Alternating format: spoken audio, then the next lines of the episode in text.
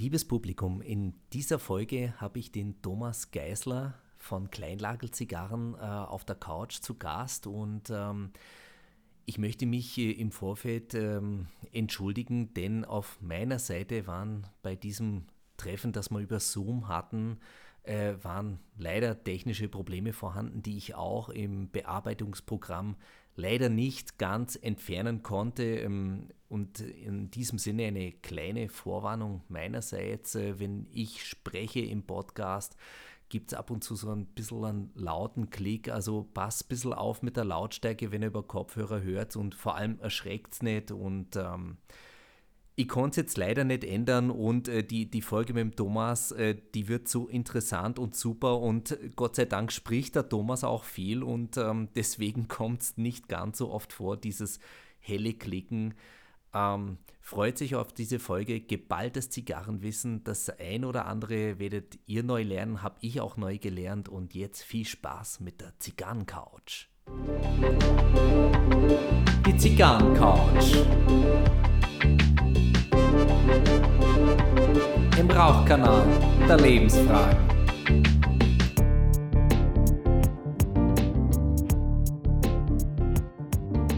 Herzlich willkommen auf der Zigarrencouch zu Folge 68. 68. Gleich haben wir einen Versprecher drin, so muss sein, wird aber nicht rausgeschnitten. Und ich sage heute herzlich willkommen. Der Mann der Podestelfe, die hier schon mal auf der Couch war, ist heute bei mir im Podcast. Herzlich willkommen, Thomas Geisler. Na, wie geht's dir? Ich wollte ja schon, wollte schon immer mal bei dir da hocken, ne? Ja derselben Couch sitzen, sondern uns nur virtuell die Couch teilen. Ja, genau. Schon gemerkt, in den drei, vier, fünf, acht, na, so viele Telefonate war es natürlich nicht. Telefonate, das könnte recht lustig können. Und daher das, was ich immer bei sowas ganz gern vorher sage. Ne? Also, wer der Meinung ist, er möchte jetzt einen ernstzunehmenden Podcast hören, der hat jetzt noch die Möglichkeit abzuschalten. Ab, abschalten ist, ist immer drin. Äh, ne, nicht unbedingt erwünscht, aber jeder hat nicht, äh, sicherlich die Freiheit dazu. Ne? Und ähm, wir, wir beide schlagen heute zu. Aufnahmetag ist der Totensonntag. Ne? Ein, ein wunderschönes Wort, um das so ein bisschen wienerisch auszusprechen, der Totensonntag. Ne? Aber wir, wir beide machen es heute ganz lebendig, oder? Naja, da ich mit dem ganzen Kram eh nichts am Hut habe, ist mir das eigentlich völlig wurscht. Das ist ein Sonntag wie jeder andere für mich. Und wie den irgendeiner genannt hat, das ist mir jetzt völlig latte. Ja. Naja. Was unter der Sprach bedeutet. Ja, ich weiß es auch nicht so genau, so, so erzkatholisch bin ich jetzt nicht. Äh, und, ähm, aber es gibt etwas, damit hast du was zu tun und das sind Zigarren. Na? Und da fangen wir gleich an. Äh, mit was sitzt du denn heute auf der Couch? Ich muss ja gestehen, ne? wo Ihnen jetzt alle zuhören, ich habe ja gedacht, wir zeichnen es um 19 Uhr auf. Kurz nach 17 Uhr hast du mich angerufen und ich so, ähm, yo, shit. ja, ein bisschen, bisschen kalt erwischt, ne? Ja, selber schuld, ne? Ähm, ja, ein bisschen mehr Aufmerksamkeit, dann würde das auch nicht passieren. Ähm, dann hat man seinen Rüffel auch verdient. Und dann habe ich jetzt hier einfach in eine Kiste reingegriffen, mir einfach was rausgenommen. ähm, steht da ja nichts Schlechtes, das ist das Gute. Also da kannst du wirklich blind reingreifen, egal, irgendeine Kiste rausziehen und, und rauchen und dann passt es. Und deswegen haben wir mir jetzt ähm, vom äh, Daring Joffe, also ich mhm. muss ja gar nicht Podcast. Genau, also, von, der, äh, von der Principal äh, Brindle Cigars äh, von der Avieta Line was genommen. Die Brindille. Das ist die Zigarre, die vorne und hinten eine, einen, einen, einen Kopf hat. Also die vorne und hinten verschlossen ist durch eine Kappe, Kappa, wie man es nennen möchte. Und somit zwei Köpfe hat und keinen Fuß. Praktisch. Optisch. Das, das heißt, man ist äh, völlig frei an der Stelle, wo man anschneidet, oder das ist wurscht? Der Rauchverlauf ist trotzdem noch so wie vorgegeben. Das heißt, mhm. du hast bei Anila ja genauso drauf. Ja, genau. Also Orientierung an der Bauchbinde. Ne? Genau, genau, genau. Wenn die, wenn die Bauchbinde für dich auf dem Kopf steht, dann nimmst du es da im Mund und auf der anderen Seite zündest du es an. Du könntest auch zum Beispiel hergehen und könntest die anzünden und könntest diese, diese zweite Kappe drauf lassen. Das habe ich auch schon ausprobiert. Aber ich, ich finde es schöner, wenn man es abschneidet, weil dann der Geschmack klarer ist. Kann, ja. Gibt es auch relativ selten solche Zigarren. Also Zigarre, die auf beiden Enden geschlossen ist, ist, ist äh, extrem selten. Es gab eine Zigarre, da, da habe ich in den Kommentaren immer gesehen, ähm, die hat tatsächlich für Missverständnisse gesorgt, äh, äh, wo man sie jetzt entflammt. Äh, und zwar war das die ähm, Mundial von Alec Bradley. Äh, da hat man, aber ich dachte mir dann auch mal, also man kann sich ja an der Schrift der Bauchbinde, kann man sich ja gerne orientieren und an der Position. Aber es gab welche, die haben, die haben gemeint, äh, das spitze Stück ist für den Mond. Aber gut, bitte, die werden es ausprobiert haben und die Bewertung war ja dennoch positiv solange die Bewertungen positiv ausfallen, ist gut. Ich, ich finde es aber grundsätzlich dann fragwürdig, wenn ich schon an eine Zigarre rangehe und mir nicht sicher bin, wo ich sie anzünde. Ja. Aber mir sicher bin, dass ich sie bewerten kann. Ähm, ist dann für mich so ein bisschen grenzwertig. Ne? Also wenn ich noch nicht mal sicher bin, wo ich diese spezielle Zigarre jetzt anzünde, mhm. sollte ich vielleicht mit dem Bewerten noch ein bisschen warten. ja, äh, Weißt, weißt Thomas, als, als Therapeut sage ich dazu, immerhin sprechen wir schon mal an der Stelle nicht von übertriebener Schüchternheit. Ne? Ja, ja aber wenn es ins andere Extrem rausgeht, ist auch nicht so toll. Ne? Nein. Ich frage mich, frag mich sowieso, warum muss man Sachen immer bewerten, wenn man nicht wirklich beruflich professionell in der Geschichte ausgebildet ist. Ja, das haben wir ja heute überall. Also es wird ja jeder, jeder Mist ja, wird ja heute bewertet.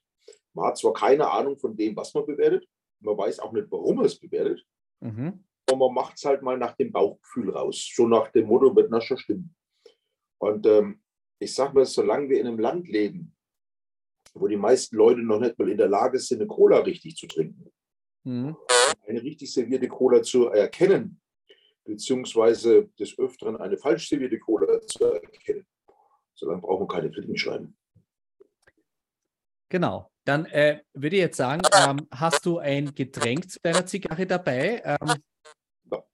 Okay, also ich, ich sitze heute da. Ich habe mal ein Pfeiferl ausgepackt und zwar von Stanwell eine Featherweight 305, das Modell, und habe vom Pfeifenhuber in München habe ich den Diablo Nero Black Edition habe ich mir dazu getan und äh, als Getränk habe ich wieder mal einen Bourbon aus der Buffalo Trace Distillery, der Eagle Rare Kentucky Straight Bourbon, ein zehn Jahre alter Bourbon, also das ist ein Brett. Ähm, mehr sage ich dazu nicht. Wer, wer, sich jetzt für den interessiert, bitte jungfräulich, uninspiriert, also oder unbeeinflusst von mir, äh, den probieren. Da macht man nichts falsch.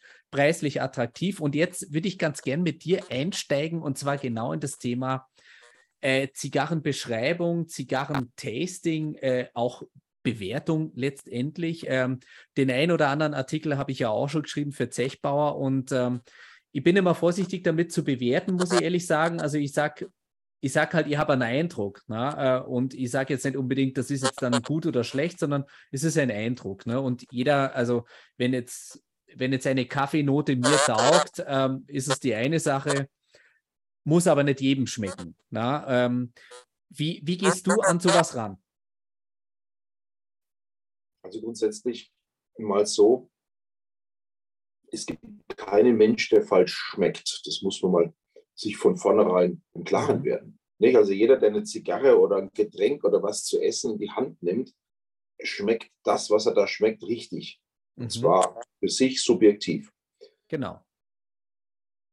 Das Problem bei Verkostungen und bei dem Darlegen von Verkostungsmustern, Aromen etc., das ist bei der Zigarre ja um ein Vielfaches schwieriger wie jetzt vielleicht bei einem Whisky oder einem Wein oder ähnlichem.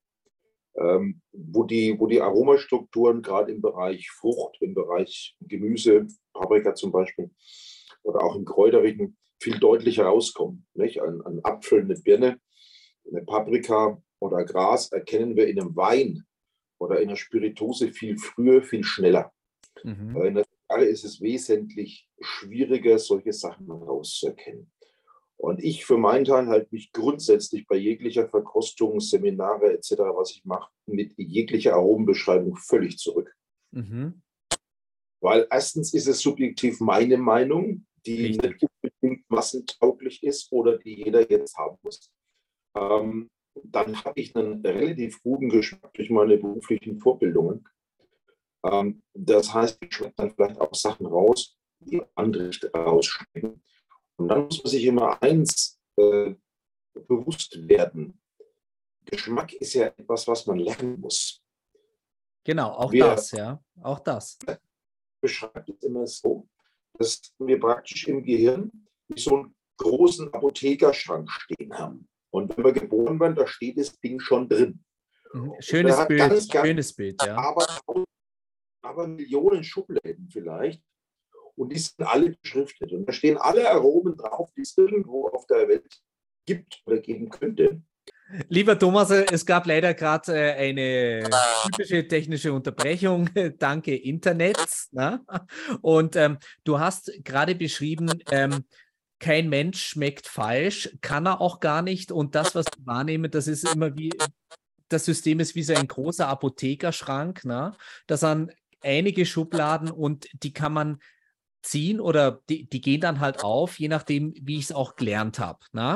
Und an dem Punkt warst du wenn du die Schubladen alle da vor dir stehen hast, dann, dann hast du ja wirklich alle Aromen drauf. Das heißt, wenn du jetzt verschiedene Menschen beieinander sitzen hast, sag mal mal den Mitteleuropäer, jemanden aus Fernost, jemanden aus Afrika und jemand aus Südamerika, die wirklich dort geboren sind, aufgewachsen sind, dort gelebt haben, seit ganz, ganz kurzer Zeit jetzt hier sind und vielleicht gerade mit Flugzeug ankommen, sitzen zusammen und denen gebe ich dasselbe Lebensmittel zu schmecken, dieselbe mhm. Zigarre, dann werden die völlig verschiedene Sachen rausschmecken und erklären, weil sie von, von, von dem, wie sie aufgewachsen sind, natürlich mit völlig anderer Küche, Gewürzen, Kräutern, Obst, Gemüse äh, in, in Berührung gekommen sind. Das heißt, wenn jemand aus Fernost vielleicht ein Aroma beschreibt, dann wissen mhm. wir vielleicht noch nicht einmal, von was der spricht, weil wir dieses Obst, dieses Gemüse etc.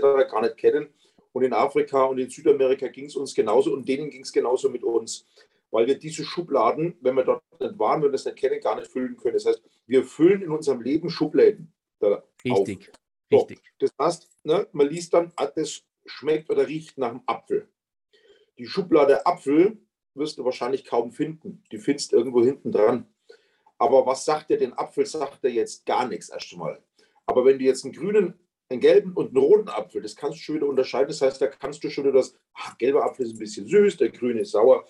Der rote hat ein bisschen die, die mostigen, die Kelleraromen. Und dasselbe hast du bei der Paprika. Wenn du einen Wein hast und du sagst, ah, der, der, der Wein, der riecht da nach Paprika. Das kann mhm. das letzte gaudige Klump sein, dann hast du die grüne Paprika drin, ist so unreif.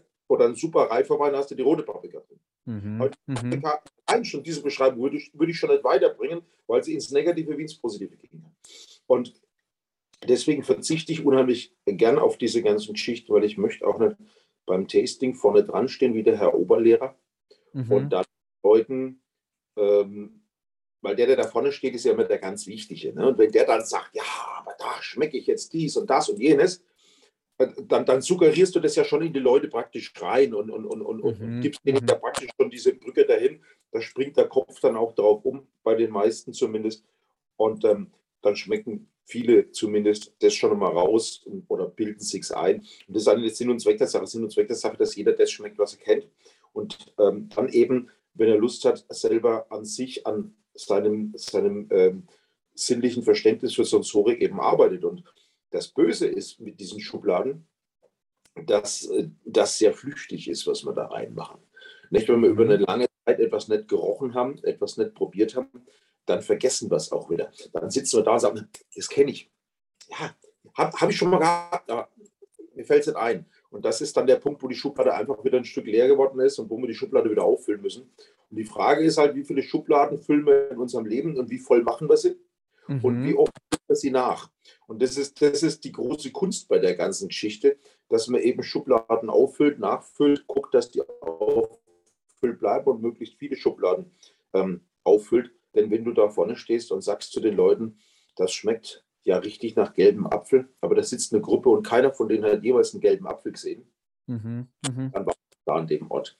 Und deswegen, ich bin kein großer, kein großer Freund von diesen Aromenbeschreibungen. Es gibt so ein paar Standardaromen, Connecticut Deckblatt zum Beispiel, ja. Bitternis, die Nuss vielleicht, ja.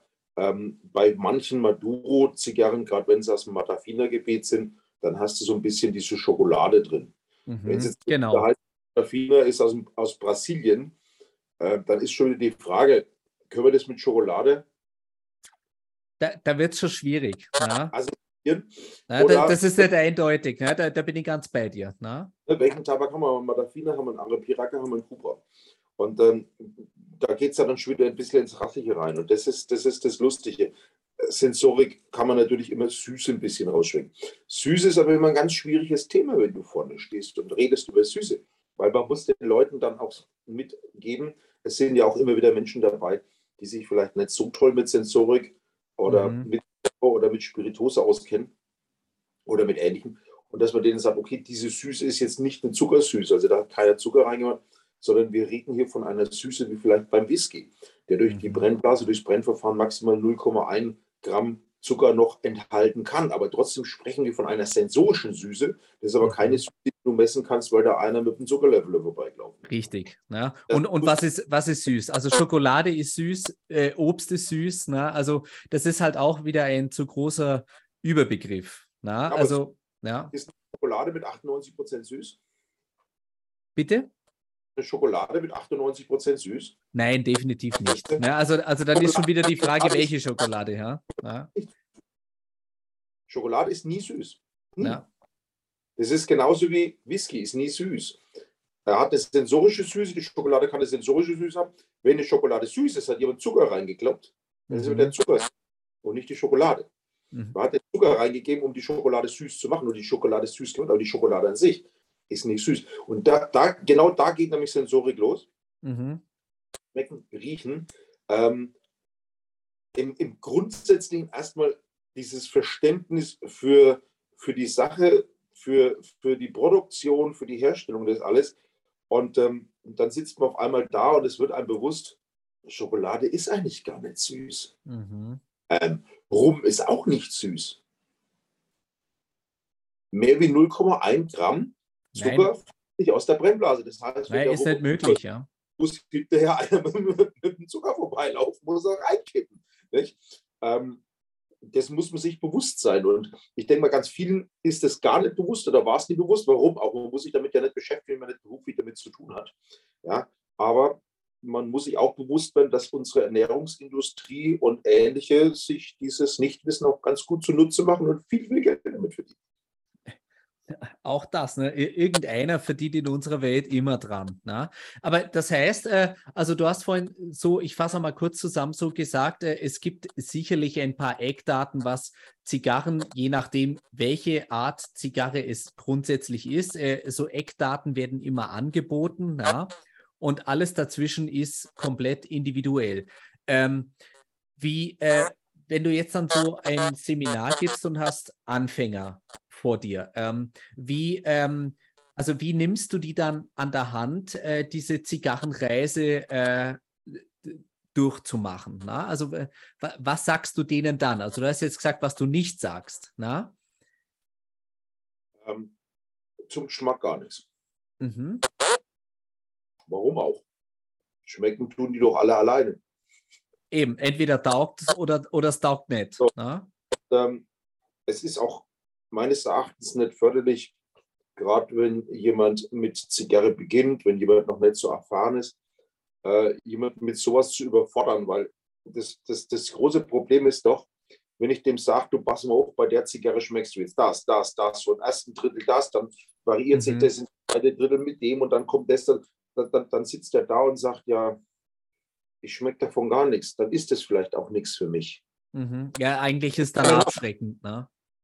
Wir ja. wollen ja Menschen haben, die Genuss haben möchten, die den Genuss lieben, die ähm, es, es lieben, sich zurückzulehnen, vielleicht mit jemandem zusammen eine Zigarre zu genießen, zu quatschen, ähm, sich eine gute Zeit zu machen.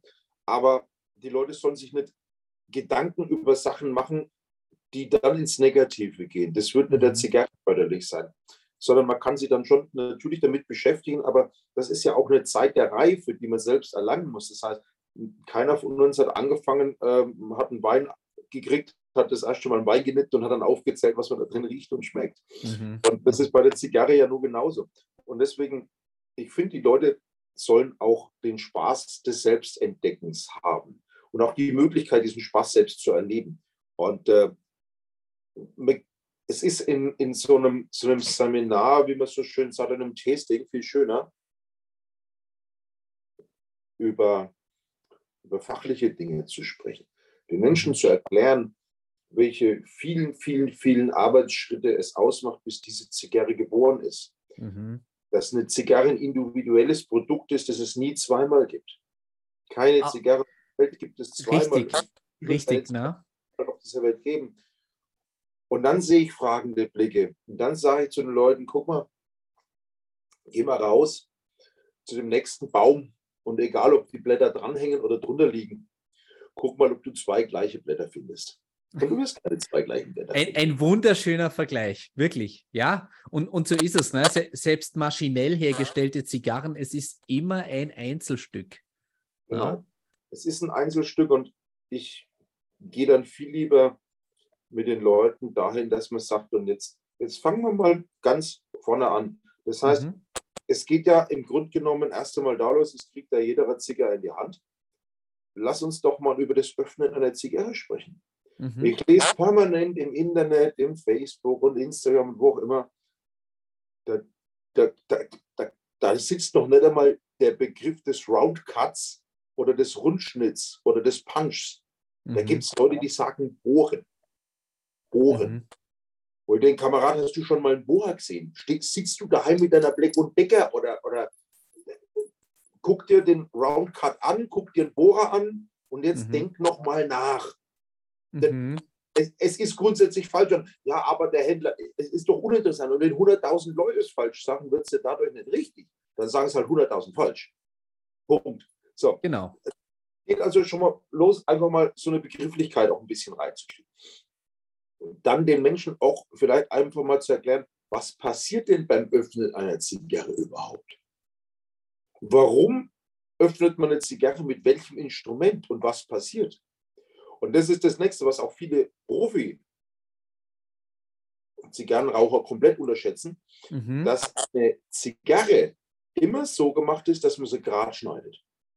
Also den normalen Cut, ob er jetzt die Schere nimmt oder einen Double Cut oder was auch immer, ist völlig wurscht. Mhm. Der gerade Schnitt hinten runter ist das, was der Master Blender der Zigarre angedacht hat, wenn sie blendet. Das heißt, in dem Moment, wo ich einen Recut nehme, wo ich einen Round Cut nehme, wo ich einen Select Row nehme, verändere ich die Zugkanäle und den Durchzug des Rauchs. Mhm. Ich verändere aber auch zum Beispiel die Möglichkeit des geraden Bandes. Denn wenn ich den, den einen Roundcut habe, äh, einen kleinen zum Beispiel wähle für ein relativ großes Format, dann habe ich natürlich einen komplett anderen Zugwinkel, ja. als wenn ich komplett aufschneide. Wenn ich einen Recut habe, habe ich ja rechts und links äh, noch was von der Kappe stehen. Das heißt, genau. da kommt. Und das kann man sich so vorstellen, wenn ich, äh, ich sag mal, jeder, jeder, jeder erwachsene Mensch, der zu Hause ausgezogen ist von den elterlichen Wohnungen, hat mindestens drei Weingläser zu Hause. Allerdings. Ja. Weinglas, Rotweinglas.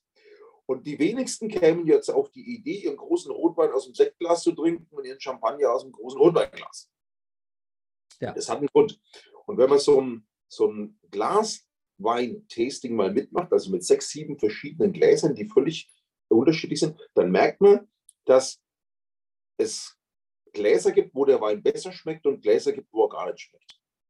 Und das ist ja das, nicht jeder Whisky-Erzeuger, jeder Rumerzeuger und jeder Winzer macht sich heute Gedanken, welches Glas für seinen Wein jetzt das Beste ist und gibt dann entsprechend vielleicht auch Empfehlungen und so weiter. Und die Glasindustrie macht da ganz tolle Sachen. Ja, wer gerne einen Sherry trinkt, der wird eine Kubita nehmen als Glas wer gerne einen Riesling nimmt, ein etwas schmaleres Weißweinglas nehmen, wer etwas breitere Grau-Weißburgunder hat, der wird ein breiteres Weißweinglas nehmen und so weiter. Und das hat ja nur alles einen Grund. Und genau das passiert bei der Zigarre. Das heißt, in dem Moment, wo du die Zigarre anders öffnest, veränderst du den Geschmack komplett. Ja. Jetzt gibt es Menschen, die jetzt, genau jetzt in dem Moment da sitzen und denken, so ein Quatsch. Weiß ich.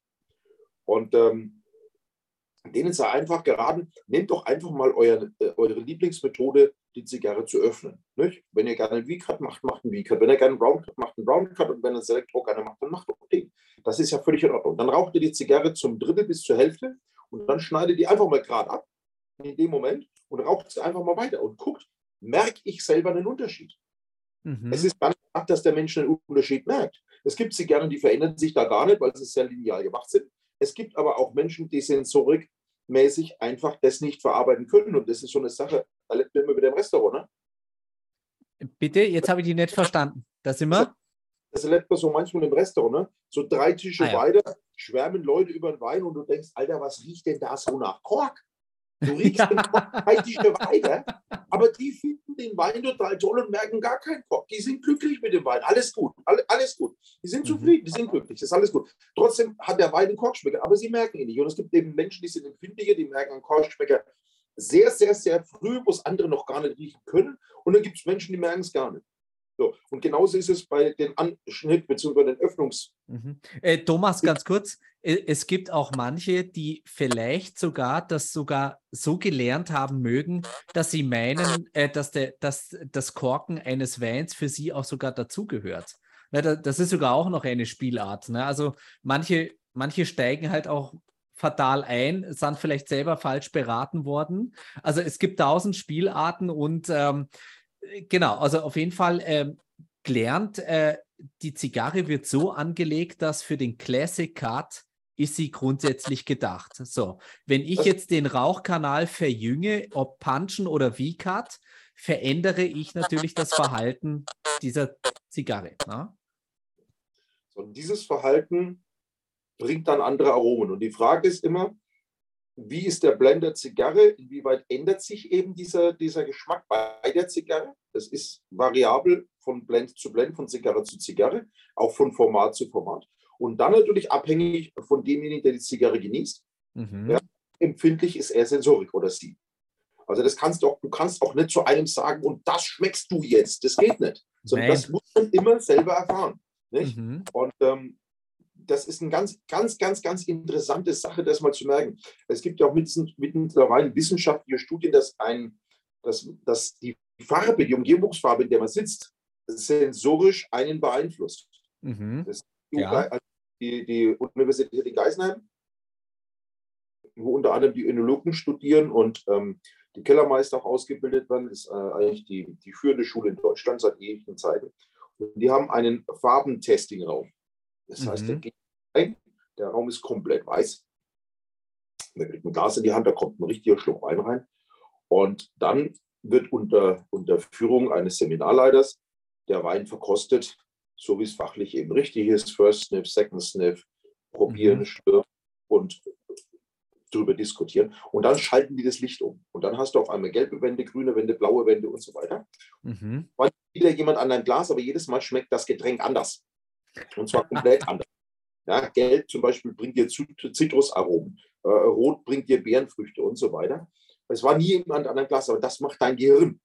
Das mhm. heißt, wenn du zu Hause sitzt und hast weiße Wände, dann mag dir die Zigarre so und so schmecken. Jetzt bist du aber irgendwo in der Lounge, kaufst dieselbe Zigarre, das sind aber die Wände rot.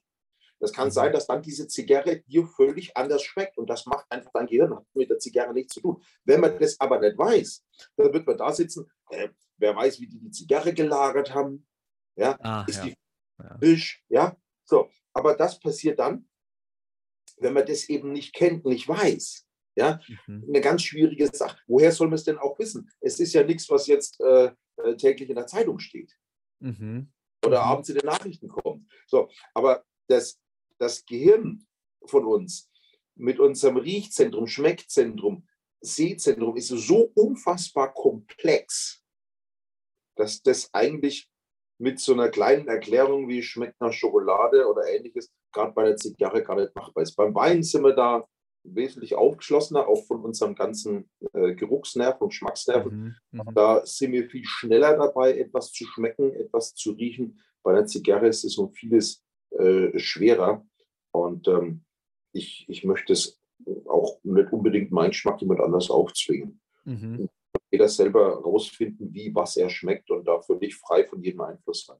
Äh, Thomas, jetzt habe ich aber mal eine vielleicht naive Frage. Na? Also ähm, was beim Essen äh, Geschmacksträger oder Geschmacksverstärker sein können. Also Geschmacksträger beim Essen ist zum Beispiel Fett, na?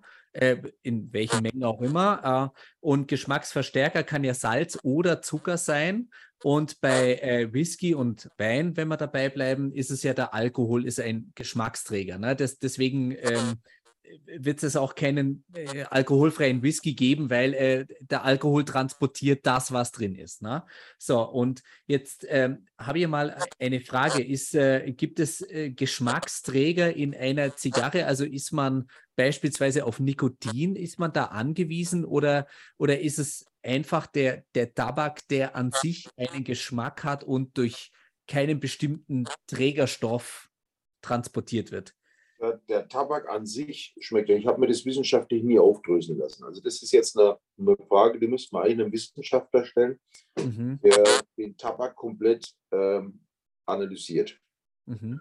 seine kompletten Bestandteile zerlegt. Wir wissen ja wissenschaftlich, weil wir es gelernt haben, Fett, Zucker, Salz, Alkohol sind die Geschmacksträger.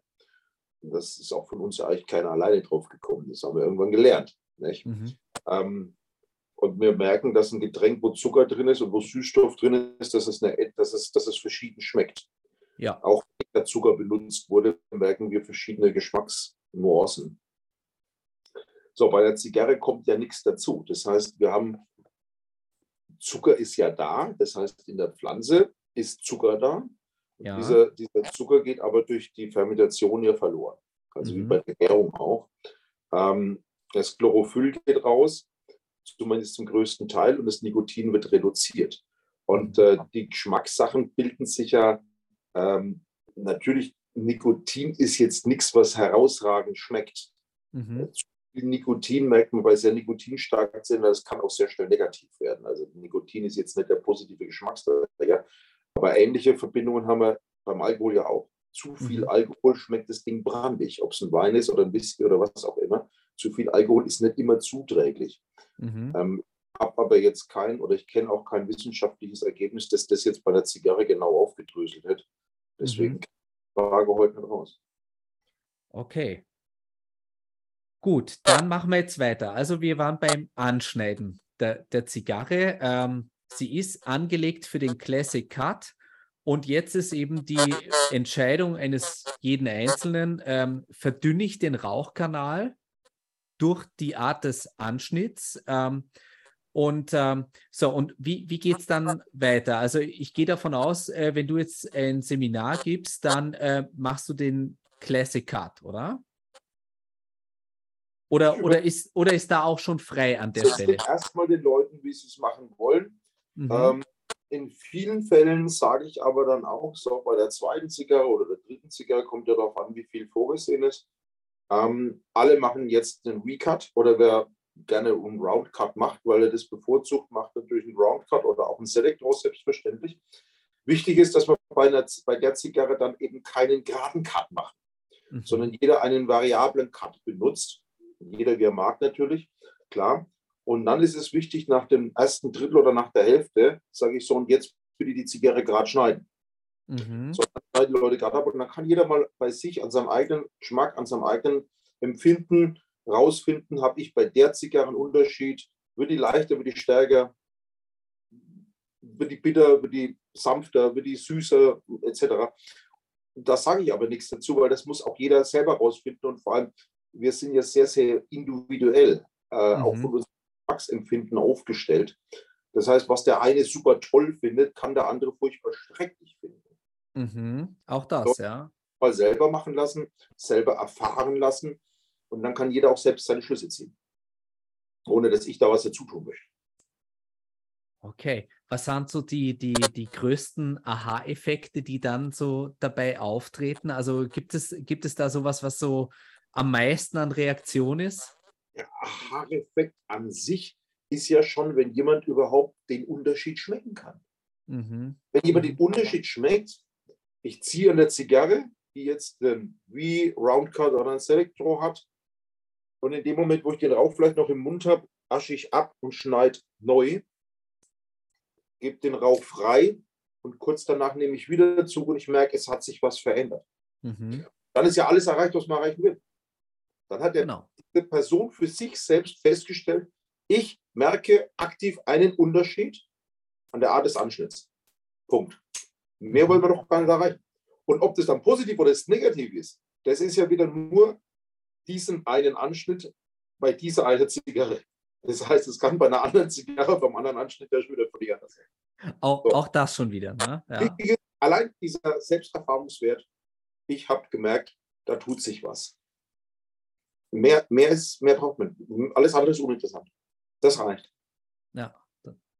Ich, ich, bin ganz bei dir, es reicht völlig. Ne? Äh, es ist immer die Grundsatzfrage, unabhängig davon, was man schmecken könnte. Ne? Taugt es oder taugt es nicht? Ja? Und was, ist, was ich schmecken könnte.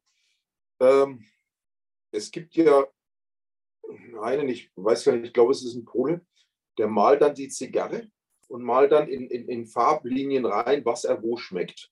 Mhm. Mega komplex. Äh, das ist eben ein Mensch mit einem absoluten Geschmack. Ja. Das ist ja schön. Er hat diesen absoluten Geschmack. Er kann das auch so aufbauen. Aber wir alle, egal wie wir uns anstrengen und wie wir üben und trainieren, werden da nie hinkommen. Mhm.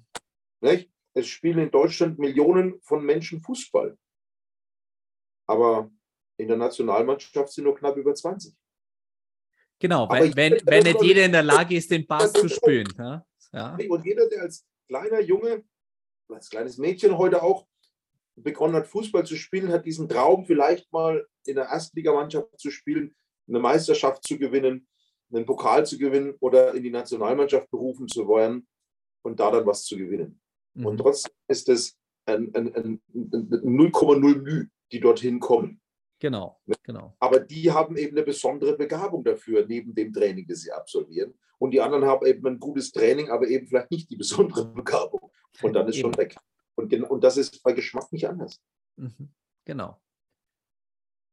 Gut, äh, jetzt hast du noch einen Stichpunkt gesagt, äh, das möchte ich nämlich auch gerne von dir wissen. Ähm, es, äh, ich habe mich damit noch nicht intensiver befasst, aber äh, ich höre das jetzt in letzter Zeit öfter so, ähm, ja, ähm, mit dem Aschefall hat sich äh, dann nochmal irgendwie was verändert bei der Zigarre. Also ist es, äh, ist es jetzt das Wert äh, beim, beim Rauchen einer Zigarre möglichst immer äh, zu versuchen, dass der Aschekegel lange drauf bleibt und äh, wenn, er fällt, äh, gibt es Unterschiede und wenn ja, welche? Also mal die eine Frage vorwegzunehmen, wenn die Asche fällt, mhm. dann gibt es dafür nur einen wirklich richtigen Weg. Ja? Und zwar vom Sakko aufs Hemd, Krawatte, Weste, Hose, Schuhe, Boden. Mhm. Der korrekte Weg, wie eine Asche zu fallen hat. Genau. ja, das äh, und sie muss auf ein, ein Smoking fallen. Dafür ist er nämlich gemacht worden. Na? Äh, ja. Nicht, nicht, um drauf zu aschen, aber um damit zu rauchen. Ja, das ja, genau. zu, es gibt einmal beim Anzünden, um nochmal eins vorzugehen, ähm, die beiden Theorien. Der eine sagt, ich schneide erst an oder ich öffne erst meine Zigarre und zünde dann die Zigarre an. Und andere sagen, ich zünde erst die Zigarre und schneide dann an. Mhm. Das ist wie Religion, da mischen wir uns nicht ein. Nicht? Da lassen okay. wir jeden glauben und fertig aus. Beide haben sie recht, für sich sowieso. Ganz einfach. Genau, genau. Ähm, ja. Falsch ist immer Quatsch. Ich sage nur, beim ganzen Zigarrenrauchen gibt es nur einen Fehler. Du drückst die Zigarre hinterher in deinem Aschenbecher aus. Das ist der einzige Fehler, den du machen kannst. Allerdings. Ja. Alles andere ist Geschmackssache und wie du es gerne hättest. Genau. Und, und Ritual auch. Ne? Und, aber Ritual macht auch Geschmack. Ne? Da gibt es noch so ein paar halbe Fehler, wie zum Beispiel die Bauchbinde, die Anilla ähm, gleich am Anfang abmachen oder sehr frühzeitig abmachen, weil man damit das Deckblatt verletzen könnte, das eine Zigarre kaputt macht. Ähm, mhm. Das ist ja auch Quatsch, sowas. Ne? Gerade wenn man damit seinen Genuss riskieren würde. Das ist ja, ja völlig. Ja. So, aber zu deiner Frage zurückzukommen. Rein vom sensorischen her mhm. ist Zigarre-Asche in der, in der optimalen Länge zwischen eineinhalb und zwei Zentimeter. Mhm. So, man sagt, die Asche schützt die Glut perfekt zwischen eineinhalb und zwei Zentimeter. Mhm. Nach eineinhalb bis zwei Zentimeter, es kommt auch auf die Art der Zigarre an, was es für eine Zigarre ist, wie sie gerollt ist, auf den Durchmesser der Zigarre, dann beeinflusst die Asche die Zigarre negativ und zwischen 1,5 und 2 Zentimeter sollte man vorsichtig abwaschen. So. Mhm, okay. Aber wenn ich jetzt ein geiles Foto machen möchte und ich habe so ein ruhiges Händchen und bin so ein langsamer Raucher, und da gibt es nur einige, die das wirklich bis zur, bis, bis, bis zur Perfektion beherrschen, ja, ja. Die gerne in einem Zug durchrauchen. Ich bewundere das ja immer, weil bei mir geht das ja nicht. Ne? Ähm, man möchte so ein Foto machen, ja, dann, dann raucht doch die Asche bis runter. Das ist doch völlig in Ordnung. Mhm. Es ist ja nur ein, ein, ein Hinweis, äh, wie es das Optimum ist. Aber wir müssen ja nicht immer am Optimum rumhüpfen, denn wir setzen uns zum Zigarre rauchen, um zu genießen, um Spaß zu haben und zu entspannen und ähm, jetzt nicht wissenschaftliches Thema optimal äh, anzugehen, wenn wir uns abends hinsetzen, Zigarre rauchen. So, äh, aber es ist, äh, da, Thomas, da bin ich ganz bei dir. Äh, es ist nämlich ganz oft auch die Frage, äh, äh, begleitet eine Zigarre mich oder begleite ich hier die Zigarre? Also wer ist hier für wen da? Na? Äh, wer hat wen bezahlt? Genauso ist es aber auch mit einem Whisky. Also ähm, es, es macht durchaus mal Spaß, ein bisschen hinter etwas versuchen zu schmecken, sich damit mal zu befassen, aber grundsätzlich geht es darum, die Zigarre ist eine Begleitung von mir in einem Moment, in dem ich Ruhe und Entspannung suche. Ja? Genauso, Genauso wie mein Pfeifer heute auch. Genau. Versucht was rauszufinden, aber übertreibt es nicht. Genau. Lustig, genau. auch mit anderen zu treffen, auszutauschen, auszuprobieren. Das ist mhm. lustig, aber immer im Auge halten, das ganze Ding soll einfach nur verdammt viel Spaß machen. Richtig. Deswegen sage ich am Anfang, ja, wer glaubt, es ist eine ernstzunehmende Veranstaltung, der kann jetzt schon mal gehen. Selbst bei einem Zigarrenseminar, will ich keine wirklich 100% ernstzunehmende Veranstaltung. Alles, was ich sage, ist natürlich sozusagen nach bestem Wissen und Gewissen, wie man das so schön sagt. Ja? Mhm. Mhm. Ich sage ja auch immer deswegen, weil ähm, Wissen ist ja immer nur das, was momentan Wissen ist und Wissen ändert sich ja ständig. Deswegen ist eine Wissenschaft ja nie endlich, endgültig, sondern eine Wissenschaft überholt sich auch immer wieder selbst, weil es neue Ergebnisse gibt und es in eine neue Richtung geht. Da ist genau. zum Beispiel diese Anila, diese Bauchbinde, eigentlich das aller, aller, allerbeste Beispiel einer Zigarre, wie sich Sachen über, über Jahre dann irgendwann überholen. Mhm. Ähm, die Bauchbinde, das ist auch ziemlich sicher, dass es der Herr Bock war, Bocke-Zigarren, damals noch Kuba, mhm. äh, der irgendwann natürlich vor seinem Köstel gestanden ist und sich das gesagt hat, was sich jeder Produzent sagt, meins ist die beste Zigarre. Nicht? Ähm, ja, wenn das ein Produzent nicht sagen wird, macht er was falsch, weil dann muss er sein Blend ändern. Auch das, ne? Als Zigarre ist eine, ist eine Schrottzigarre, ja, dann frage ich mich, warum stellst du es denn her? Auch doch was Gescheites, wenn schon was, dass das Ding nichts ist. Ja, er hat sich dann aber gesagt, verdammt nochmal, jetzt mache ich die beste Zigarre, aber wenn die bei den Leuten heim im Kästchen liegt, Humidore gab es da ja noch nicht im Großen, dann, äh, dann, äh, dann, dann, sehen die ja gar nicht, dass meine die beste ist. Das ist ja blöd. Und mhm. somit kam man eben auf die Idee, diese Anila, diese Bauchbinde zu machen. Und da hat die dann rumgemacht. So, und kurz danach, man muss sich das mal vorstellen, damals haben ja eigentlich nur die Herren Zigarre geraucht. Nach einem opulenten Mahl oder ähnlichem haben sich die Herren dann eben ins Herrenzimmer, in die Bibliothek oder wohin wieder zurückgezogen, haben ihren, ihre Jacke ausgezogen und den Smoking angezogen. Und daher diese Bezeichnung Smoking. Ja. ja es gab zum Smoking auch nie eine Hose, die kam wesentlich später. Weil die haben ja nicht die Hose gewechselt, mhm, sondern genau. die Jacke. So, das heißt, der Smoking klassisch ist ohne Hose. Das kam eben viel, viel später dazu, genauso wie dieser Kummerbund später, viel später dazu kam, der übrigens aus Indien kommt, äh, von, den, von den Briten mitgebracht. Nicht? Und ähm, dann hat man sich natürlich hingesetzt, hat man sich eine Zigarre gezündet und die Zigarre hat man damals immer nur auf der Anila angefasst. Ganz mhm. einfach. Der Tabak war viel, viel schlechterer wie heute. Die Qualität war wesentlich schlechter. Und Tabak hat an den Händen abgefärbt. Ich hätte mir die Hände geholt. Aber die Herren haben natürlich einen weißen Handschuh geraucht. Wie sie das gehört, nicht? Und, ähm, oder damals gehörte, muss man ja heute sagen, heute auch kann man ja. nicht mehr über Handschuhe und die wenigsten haben einen Smoking Nicht? Und dann haben sie natürlich diese Zigarren nur auf der Anilla angefasst. Und wenn die runtergeraucht war bis zur Anilla, haben sie die Zigarre abgelegt und nicht weitergeraucht, dann hätten sie die Anilla weggemacht, dann hätten sie die Handschuhe eingesaubert. Daher kommt diese Geschichte, man raucht eine Zigarre bis zur Anilla. Das war damals völlig richtig völlig in der damaligen Gesellschaft und der damaligen Qualität der Zigarre geschuldet, Völlig richtig. So, aber wir sind mittlerweile weit über 100 Jahre weiter. Wir ja, genau. Und, und ganz ehrlich, Thomas, es gibt Zigarren, also wenn ich da bloß bis zur Bauchbinde rauchen würde, na, dann habe ich nicht viel davon, weil äh, das Design ist dann manchmal wirklich äh, unökonomisch. und, genau, und genau das ist es, eine Bauchbinde. Und das ist ja auch, die Bauchbinde hat ja eine riesige Kultur hinter sich und ist Kultur, das ist Kunst. Ja. Wenn man damit mal beschäftigt, es gibt ja viele alte Bücher auch noch, die dann wirklich auch die Bilder auf den Zigarrenkisten, in den Zigarrenkisten beschreiben, die mhm. die Bauchbinde wo dann eben genau definiert ist, warum der das wie gemacht hat und was das für ein Bild ist, das Hotel so und so und da fährt gerade der Herr so mit der Frau so in der Kutsche vor und oben aus dem und dem Fenster guckt gerade der König oder sonst was. Ja, das waren große Kunstwerke, die da, da gestaltet wurden, die dann auch äh, in speziellen Druckverfahren hergestellt wurden. Das waren also, also ganz große Kunstwerke. Und auch heute, wenn man sich mal diese verschiedenen Anilas auf den Zigarren anguckt, da sind viele kleine Kunstwerke dabei. Allerdings. Mühe gegeben hat, sehr viel drüber nachgedacht hat, ähm, sehr viel Herzblut auch reingesteckt hat. Und dann kommt irgend so ein Bauer daher, nimmt die Zigarre, rupft die Anila ab, schmeißt sie weg und raucht die Zigarre. Das ist genauso, wenn ich die Flasche Whisky auf den Tisch die Flasche Wein auf den Tisch gehe, das erste, was ich mache, zupft das Etikett ab. Ja. Ne? Ich, ich möchte es mir gar nicht richtig vorstellen, aber du, du, hast, du hast recht, das, es tut schon weh, weil so ganz komme ich nicht weg davon. Ähm, also zum Beispiel Alec Bradley, finde ich, hat wunderschöne Bauchbinden. Ähm, die gefallen mir immer richtig gut. Ähm, Gurka hat auch wunderschöne Bauchbinden. Welche gefallen denn dir zum Beispiel ganz gut? Also wenn du jetzt so spontan drüber nachdenkst, wo du sagst, äh, das ist richtig schöne Kunst von den Bauchbinden her. Ganz, ganz, ganz tolle Bauchbinden äh, wie du schon sagst, Gurka, aber, aber mit, die, mit die schönsten, die ich finde, ist von Castakle Cigars. Mhm, ja, die haben auch schöne.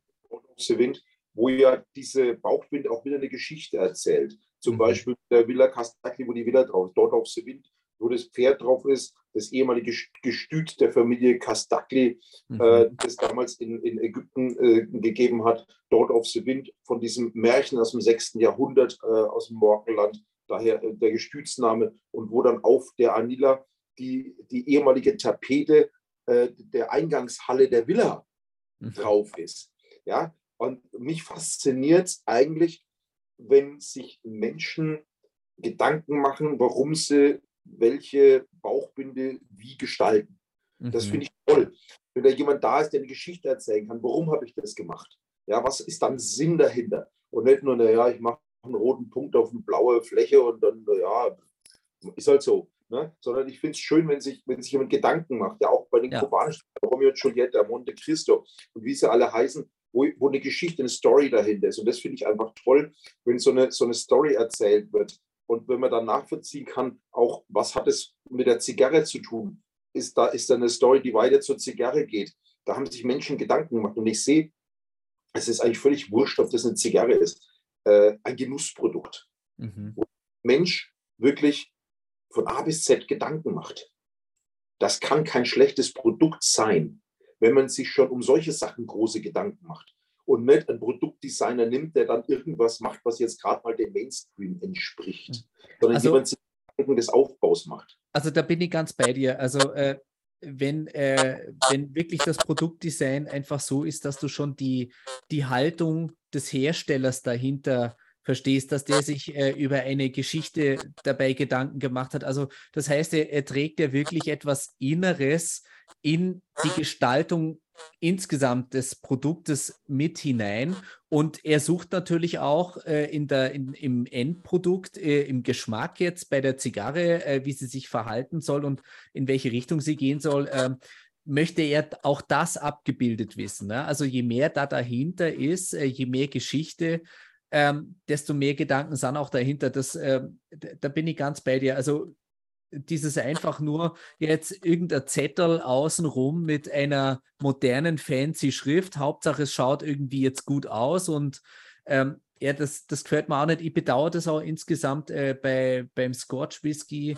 Äh, da, da, waren in letzter Zeit einige ähm, Anpassungen vom Design und äh, mir gefällt es ja immer, wenn ich mit so einem Produkt auch in eine gewisse Welt so hineingezogen werde. Na?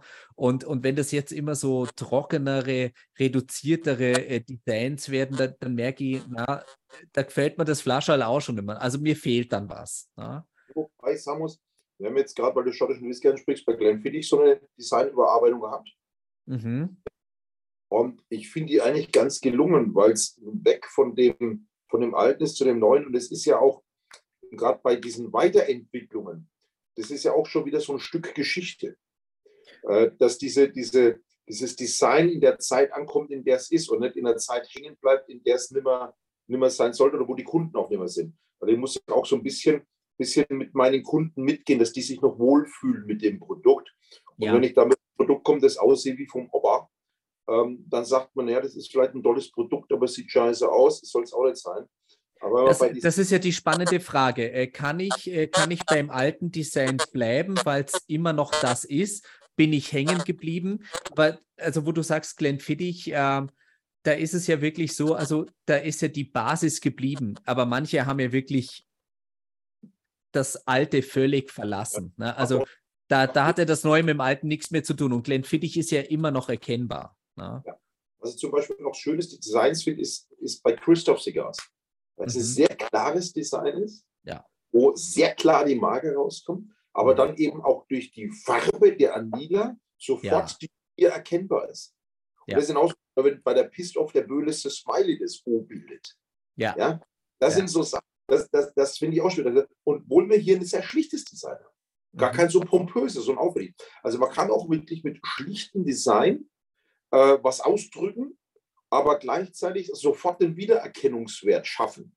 Auf eine, genau. auf eine Erkennung auch, dass ich sehe, oh, Bauchbinde blau, da weiß ich Kamerun.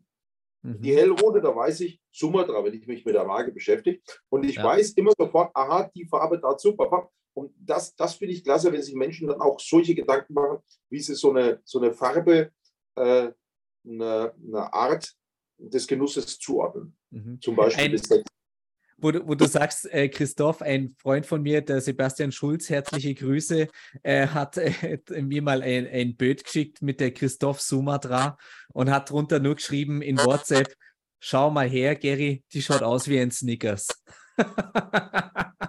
also er hat es aber positiv gemeint, weil die halt wirklich äh, mit dieser Farbe und also da, dieses Rot von, von Sumatra, ne, was er damit äh, kodiert ne, oder ähm, darstellt, äh, mit dieser Deckblattfarbe, das, das geht ja so Hand in Hand. Also das, äh, das Bild schaut wirklich aus, also man möchte am besten in, ins Display beißen. das Schöne, wo man dann auch gerade so jetzt wie bei Christoph oder wie bei Epic auch, ja, sieht, dass man auch mit einem sehr schlichten Design ähm, durchaus was, was, was, was ausdrücken kann.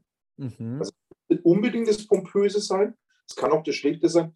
Und ich finde grundsätzlich, es hat alles seine, seine Berechtigung. Also ich finde auch diese alten Designs sehr, sehr schön. Diese alten kubanischen Designs, die ja teilweise mhm. ganze Szenen darstellen, wo ja. teilweise nach rechts und links außen nochmal ein zweites, drittes Bild mit zu sehen ist. Oder wo dann irgendwelche Medaillen drauf sind, etc.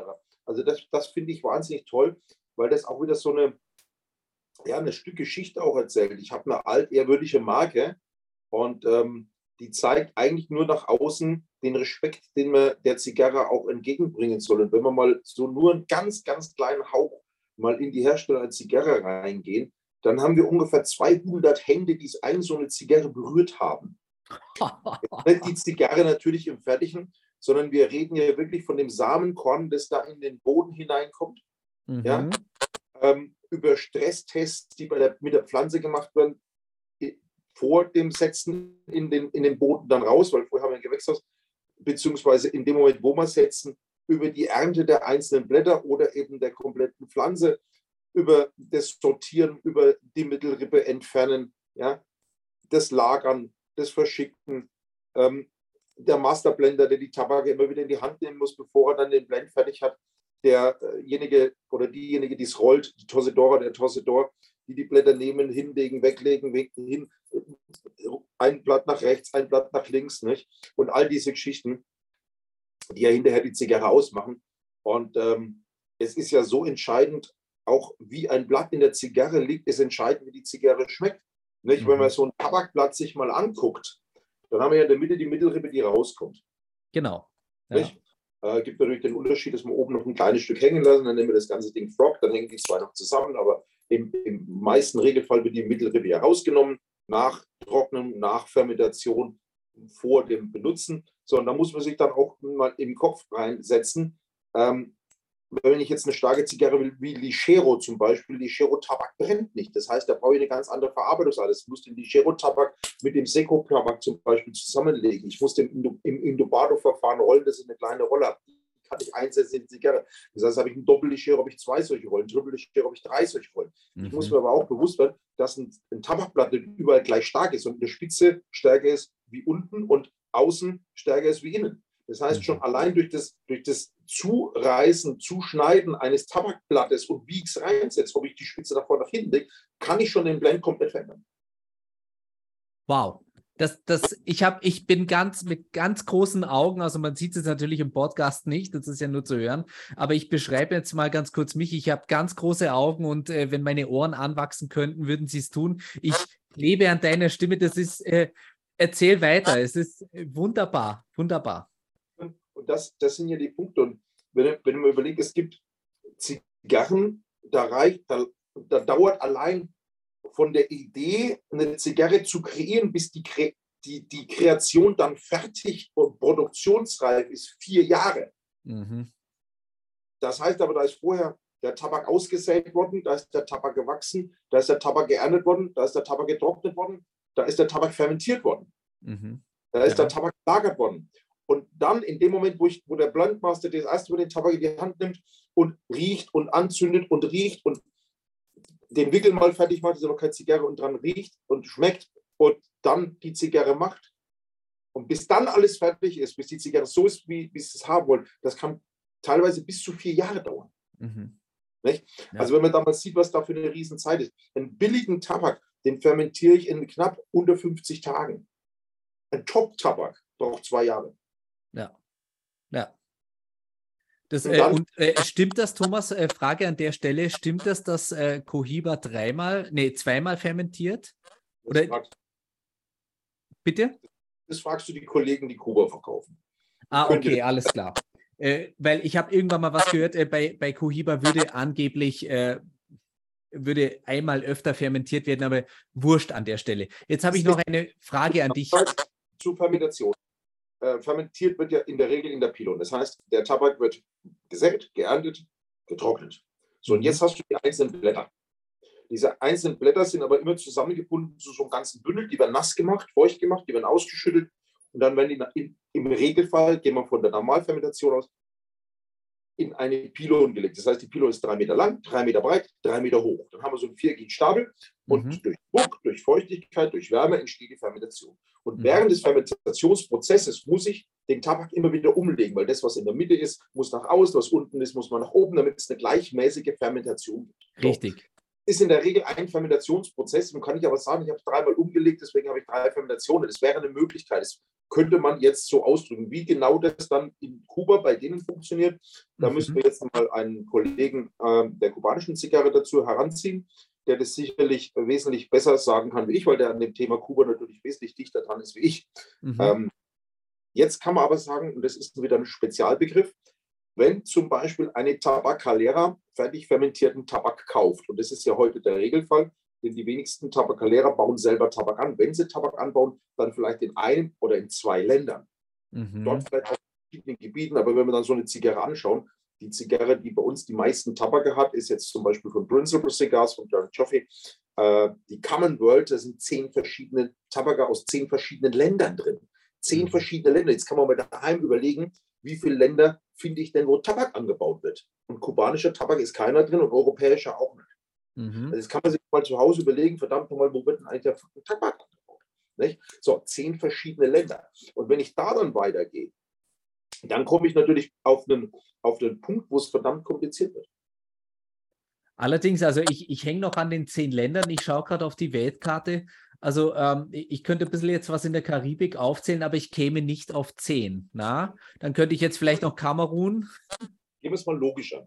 Wir fangen also mal, weil der Tabak kommt ja vom amerikanischen Kontinent. Mhm. So. Fangen wir mal oben an. Connecticut, Pennsylvania, Virginia. In Kentucky gibt es also gibt's, gibt's Zigarrentabak. So, mhm. das würde aber als Einland USA gelten. So, wir haben in, als Urtabak in Amerika den Broadleaf und in Pennsylvania 401. Mhm. Das wären die Urtabake. So, dann haben wir natürlich den Connecticut, der in Connecticut entstanden ist. Ja, haben wir jetzt schon drei Tabake, die da drüben klassisch herkommen. Klassisch. Mhm. Und der Tabak können wir natürlich auch anbauen. So, jetzt hätten wir ein Tabakland, die USA. Als nächstes, südlich von Amerika, hätten wir Mexiko. Mexiko, genau. Ne? Haben wir drei verschiedene Tabake. So, gehen wir über den Daumen drei. Es gibt natürlich noch mehrere, die zusätzlich angebaut werden, aber drei Hauptsachen. Gehen wir weiter von Mexiko Richtung Süden runter, dann kommen wir irgendwann nach Honduras, dann kommen wir nach Nicaragua, dann kommen genau. wir nach genau. Costa, dann kommen wir nach Panama. Ja. Dann gehen wir rüber auf die Inseln, Kuba, Dominikanische Republik, Haiti hat auch ein bisschen Tabak, Zigarrentabak, haben mhm. wir auch eine Zigarre, Raphanger zum Beispiel, die Haiti-Tabak drin hat. Dann gehen wir weiter auf den südamerikanischen Kontinent, Ecuador, Kolumbien, Brasilien, Brasilien Peru. Mhm. Ja, Im asiatischen Bereich Indonesien, Sumatra, mhm. Tabake, aber auch Afrika mit Kamerun und was jetzt kommen wird, ist Simbabwe. Dann haben wir natürlich stark die spanischen Tabake unten von den Inseln. Nicht?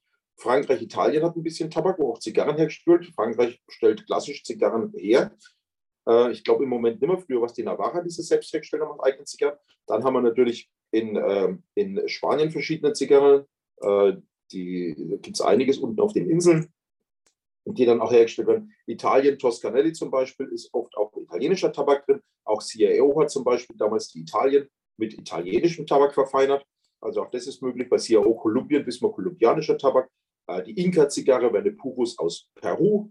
Also mhm. wir sehen, dass wir relativ schnell Verbindungen kriegen, die, die wir aufbauen können. Ja, Und jetzt, jetzt haben wir ein bisschen was drin. Ja? Wir haben mittlerweile in Deutschland auf, ähm, auf der Insel im Bodensee, auf Reichenau, genau. Tabakau, Vaholago. Ja, genau. Fermentation und Rollung wird alles auf der Insel gemacht, kann man sich auch anschauen. Ja, wunderbar. Da, da fahre ich auch noch hin nächstes Jahr. Und es gibt sogar in Schweden jemanden, der, der Tabak anbaut äh, und äh, trocknet, fermentiert und Zigarre herstellt. Das ist Detektor. Also gut, auf die zehn Länder Komma. Na, das, wir schaffen es dann doch. Aber man muss tatsächlich erst einmal überlegen und sich das bewusst machen. Ja? Also das, das, geht schon relativ schnell. Das kriegt man schon hin. Aber wir waren ja vorhin so ein bisschen bei der Zigarre. So, wenn ich jetzt ich kann jetzt in, in, in 48 Tagen kann ich das Ding durchfermentieren, dann habe ich einen schlechten Tabak. Mhm. Wenn ich einen Connecticut-Tabak habe oder Maduro-Tabak, dann ist die Fermentationszeit mal Minimum bei einem Jahr. Mhm. Jetzt müssen wir überlegen, Maduro-Tabak ja, entsteht nicht, weil jemand Maduro-Tabak möchte, sondern der Maduro-Tabak entscheidet selbst, ob er Maduro werden möchte oder nicht. Das kennen wir vom Sherry. Das heißt, Sherry, es lässt sich nicht planen, ne? Naja, es, es lässt sich beeinflussen, aber nicht planen. Mhm. Beim Sherry ist es ähnlich. Vino oder Oloroso. Der Wein entscheidet selbst, was er werden möchte. Beim, beim Maduro haben wir natürlich den großen Vorteil, dass wir einige Tabakpflanzen haben, die eher Maduro fermentieren.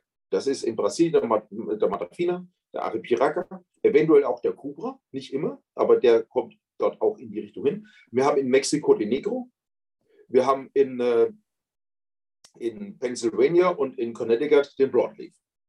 Das sind Tabake, die äh, zu einer hohen Wahrscheinlichkeit dann doch sich entschließen, Maduro zu werden. Okay. alles gut zu wissen. Ich, ich glaube, ich habe gerade den Folgentitel gefunden.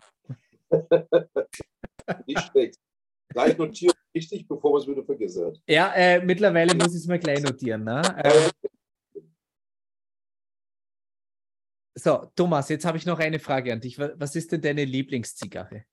Die, Oder auch deine Lieblingszigarrenmarke. Ne? Immer die, die man raucht. Immer die, die du gerade rauchst. Das ist. Äh, Was müsste ich für ein seltsamer Mensch sein, mhm. wenn ich abends vor meinem Humidor stehe oder vor meinen Humidoren, je nachdem, und äh, mir grundsätzlich die Zigarre rausnehmen würde, die ich gerade nicht mag. Und ich unterscheide ja. Zigarrenrauch nur zwischen Konsument und Genießer. Mhm. Der Konsument ist der, der immer das Gleiche raucht. Das, mhm. ist kein, das ist der, der immer die gleiche Kiste Bier kauft, der immer den gleichen Wein kauft, der immer die gleiche Flasche Whisky kauft. Das ist ja. kein, der trinkt halt oder raucht halt oder ähnliches. Ein wirklicher Avisionado und ein wirklicher Avisionada, ein wirklicher Genießer, eine Genießerin, wird immer und grundsätzlich probieren. Mhm. Ein Genießer zeichnet sich dadurch aus, dass er immer wieder Reinfälle erlebt. Weil er mhm. immer wieder Sachen probiert, die ihm nicht schmecken. Aber genau das bringt den Genießer weiter. Weil er ja, dadurch seinen Horizont erweitert und auch weiß, was ihm nicht schmeckt. Und diese Erfahrung muss man machen. Mhm. Es ist also unheimlich wichtig, immer zu probieren. Und deswegen kann ich unmöglich sagen, welche meine Lieblingsmarke ist. Ich kann unmöglich sagen, welche meine Lieblingszigarre ist, weil ich habe mhm. noch gar nicht alle probiert. Es gibt ah, so viele okay. Zigarren. Ja, es, und es gibt zu viele eigentlich, ne? Es gibt, es gibt wirklich sehr, sehr viele Zigarren. Also, vorhin gesagt, du gehst gern zu Huber in München ins Tal. Und wenn du da mal in den Humido hineingehst, dann guckst du mal, wie viele Zigarrenmarken da rund um dich rumliegen und auf dem Tisch stehen. Mhm. Und dann mhm. guckst du mal, ob die wirklich alle schon geraucht hast. Definitiv nicht. Und dann wirst du sehen, du brauchst gar keine neue Zigarre eigentlich auf dem Markt, weil in dem Humidor von dem Händler, wo du hingehst, findest du ganz viele Zigarren, die für dich ja neu sind. Das ist ja die Frage, was ist denn eine neue Zigarre? Ist es eine Zigarre, die neu auf den Markt kommt oder die ich noch nie geraucht habe? Also eine neue Zigarre für mich ist jede Zigarre, die ich noch nicht geraucht habe, das heißt aber rauche. Selbst wenn die schon seit 30 Jahren auf dem Markt sein sollte, wenn ich sie noch nicht geraucht habe, ist doch für mich eine neue Zigarre. Ja.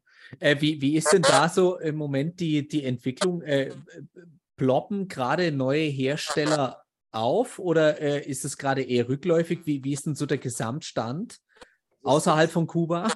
Es, es gibt ja alles. Gut, Kuba ist eh klar, weil die, die Marken ja seit, seit äh, einigen Jahren gleich geblieben sind. Es ist ja vor, es ist ja einige Jahre her, dass was Neues äh, kam als Marke, nicht? Ja. Und ähm, ansonsten, es ploppen permanent neue Marken auf, immer wieder, immer zu. Äh, wir haben es ja selbst in Deutschland erlebt nicht, in den letzten Jahren mit Cigar King, äh, mhm. mit dem Tobias Forst mit seinen Zigarren, ähm, mit dem Tonio. Ja. Mit, ja. nicht? Äh, die Skeleton. Äh, wir haben es erlebt mit der Nordlicht. Mhm. Wir haben es erlebt da in Schweiz, in der Schweiz mit dem Hellbader.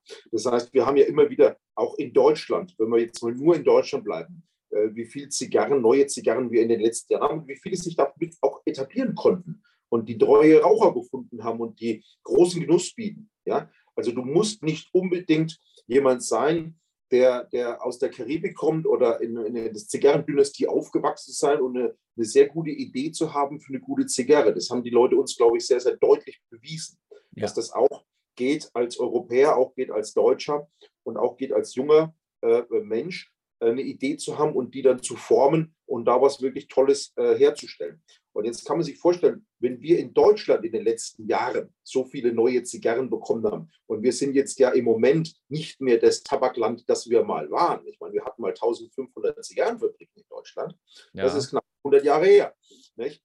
Und ähm, wenn man dann überlegt, wie viele neue Zigarren wohl für den amerikanischen Markt von Amerikanern gemacht werden, was in der Dominikanischen Republik passiert, was in Nicaragua, in Honduras passiert und, und, und, dann ist es eine unzählige Masse an neuen Zigarren, die jedes Jahr kommen, von denen wir wahrscheinlich nie was hören werden, weil sie mhm. oft auch nur für den lokalen Markt äh, da sind oder für den amerikanischen Markt. Und wenn ich dann äh, amerikanische Fachgeschäfte besuche und sehe da teilweise Hochregallager in einem normalen Zigarrengeschäft, ich sehe mhm. da Humidore, die weit über 100 Quadratmeter haben, wo Kiste an Kiste an Kiste steht in Regalen, ja, äh, dann weiß ich, dass ich davon noch keine 20 Prozent geraucht habe. Mhm.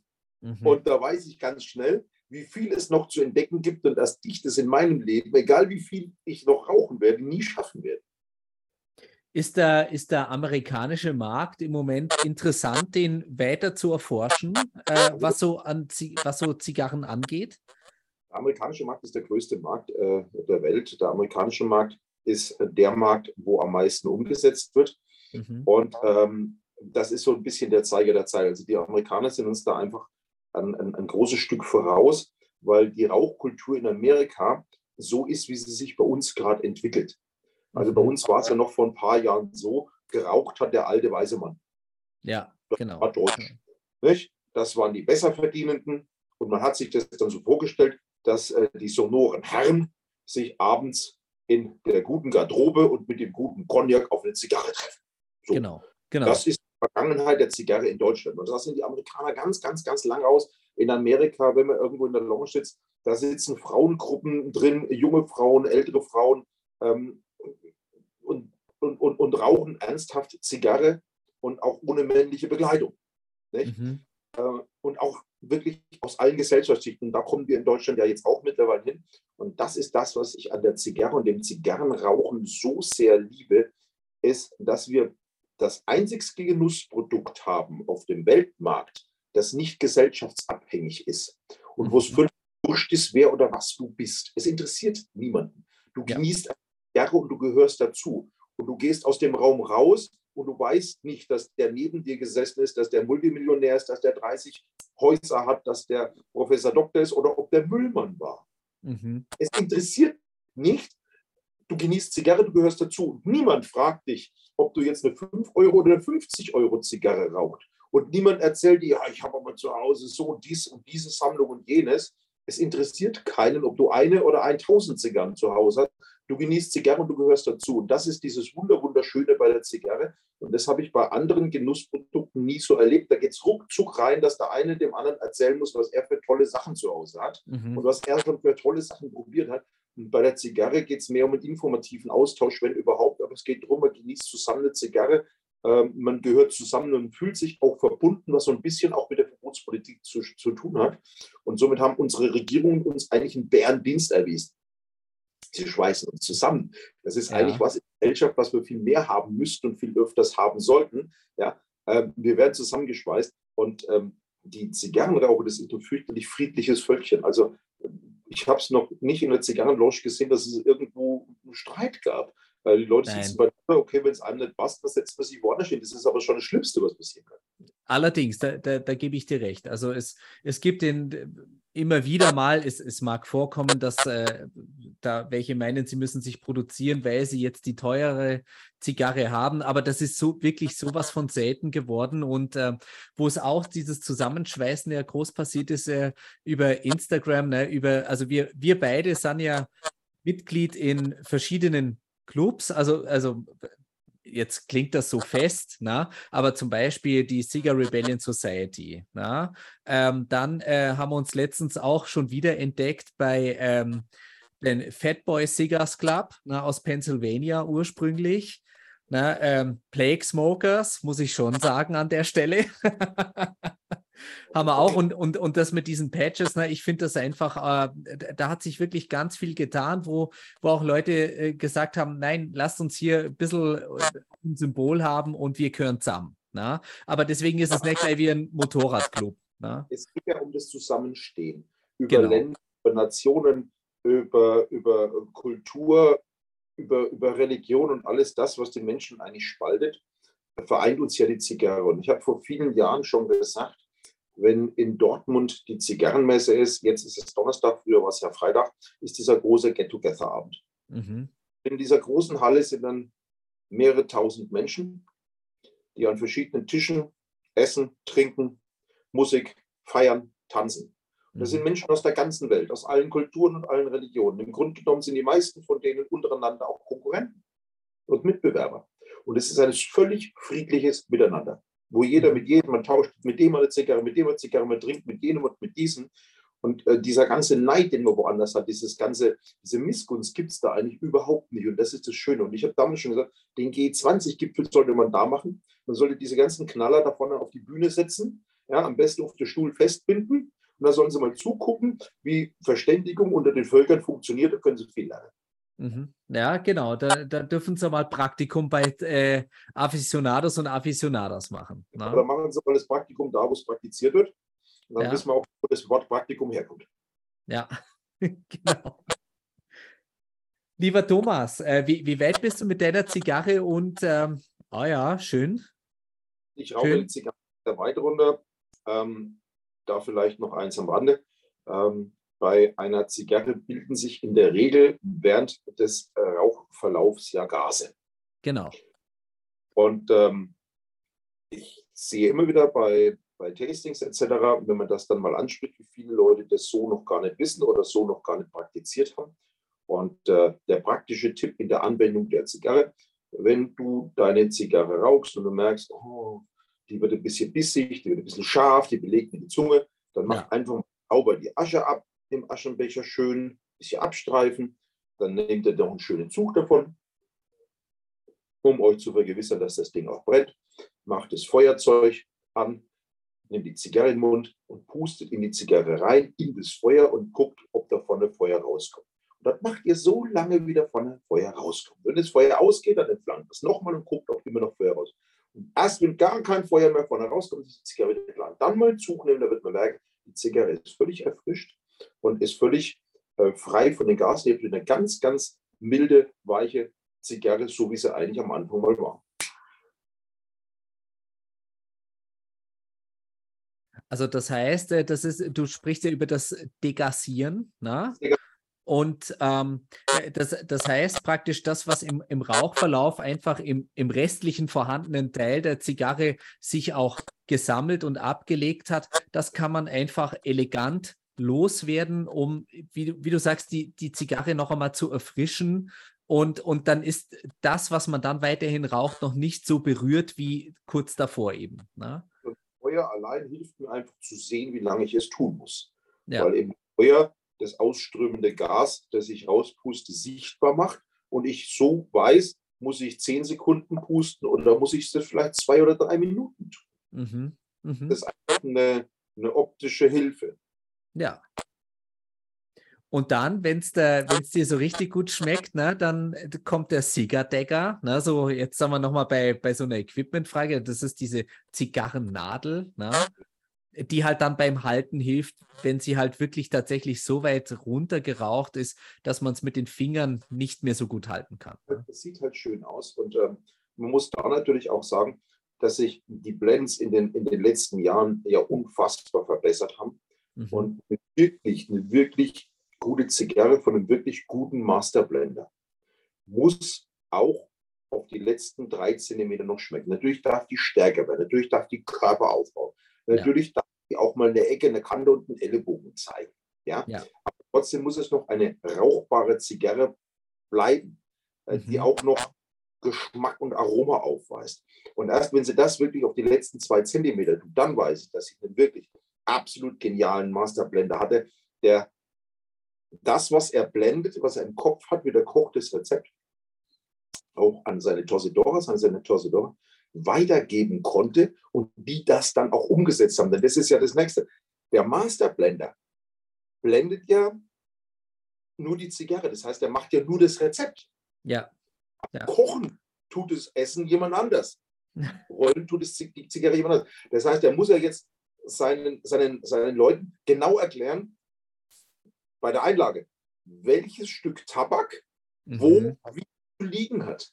Ja, ob die, die Spitze nach vorne oder die Spitze nach hinten liegen muss. Ob, wenn ich jetzt Lichero habe und das im Seko eingerollt habe, ob das vorne und hinten bündig ist oder ob vorne einen Zentimeter und hinten einen Zentimeter ist. Ob ich vielleicht, wenn ich in der Mitte eine gewisse Süße in der Zigarre haben möchte, nochmal in der Mitte ein Matafina, ein, ein Perupena, einen dominikanischen Tramello einlege. Und wenn ja, nehme ich das äußere Blatt, also den Rand vom Blatt, nehme ich das innere oder nehme ich das Ganze und nehme ich das von vorne nach hinten oder von hinten nach vorne reinlegen. Und all das muss beachtet werden im, im, im Rollprozess. Und das muss dann bei jeder Zigarre wirklich gleich sein, sodass die auch immer hinterher für uns gleich schmecken.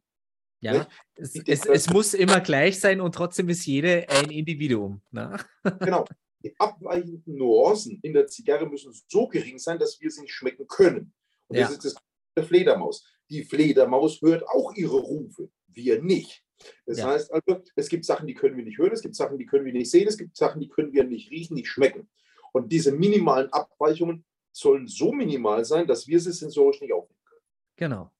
Die Kunst der Herstellung und die große, die ganz große Kunst ist ja dann, wenn ich, sagen wir mal, ich mache jetzt eine Zigarrenserie und ich mache dafür 10.000 Zigarren und jetzt sind die 10.000 verkauft nach eineinhalb oder zwei Jahren. Jetzt kann ich ja nicht mit dem gleichen Tabak weitermachen, weil der Tabak hat ja jetzt gelagert. Der ist ja jetzt ein oder zwei Jahre älter geworden. Das heißt, Allerdings. der Tabak ist jetzt vom Geschmack verändert. Kennen wir prima beim Whisky. Nicht? Wenn, der, wenn, der, wenn ich einen Zwölfjährigen abgefüllt habe und der Rest war aber noch zwei Jahre im Fass gelegen, dann habe ich ja jetzt einen 14-Jährigen, keinen 12-Jährigen. Das heißt, ich werde eine geschmackliche Veränderung haben. Wenn ich genau. jetzt aber den haben will, keinen 14-Jährigen schwierig in die Flasche füllen und sagen, das ist der 12-Jährige. Da werden die Leute sagen, ja, der schmeckt ja ganz anders. Nicht? Und genau das ist der Punkt. wo dann der Masterblender die, die Nuancen, die sich geändert haben im Tabak, berücksichtigen muss und praktisch den Blend überarbeiten muss und dann wieder seinem Torsidor erklären muss, wie es jetzt zu rollen hat. Wow, das ist äh, sehr, sehr schön erklärt und leider könnt ihr jetzt alle, die hier diesen Podcast hören, habt ihr den Thomas dabei nicht sehen können. Ähm, er hat beim Erzählen gestrahlt wie die hohe Kunst des Zigarrenblendens und auch der, der Anleitung, wie dann äh, auch die entsprechende Qualität und die Geschmacksnuancen erhalten bleiben. Er hat gestrahlt.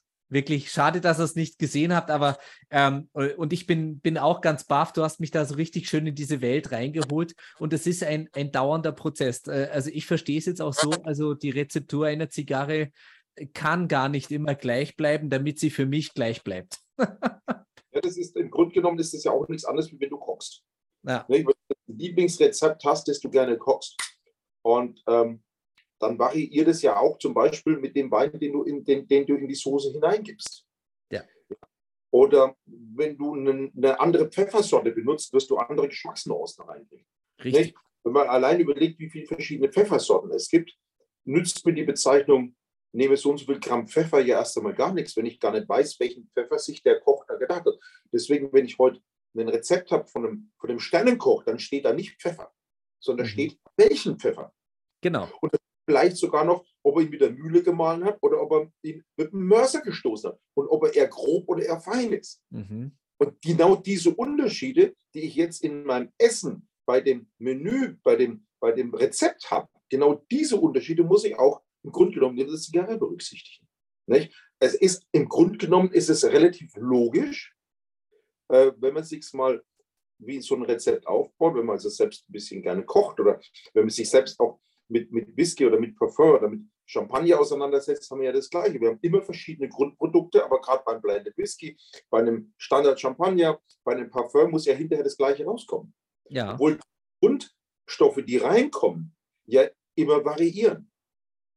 Ja. Und wer jetzt mehr davon haben möchte und ähm, mein, mein komisches Gesicht und mein Grinsen dazu sehen möchte, der kann mal auf meinen YouTube-Kanal gehen, nicht? Äh, Thomas Geisler, Sieger Porn.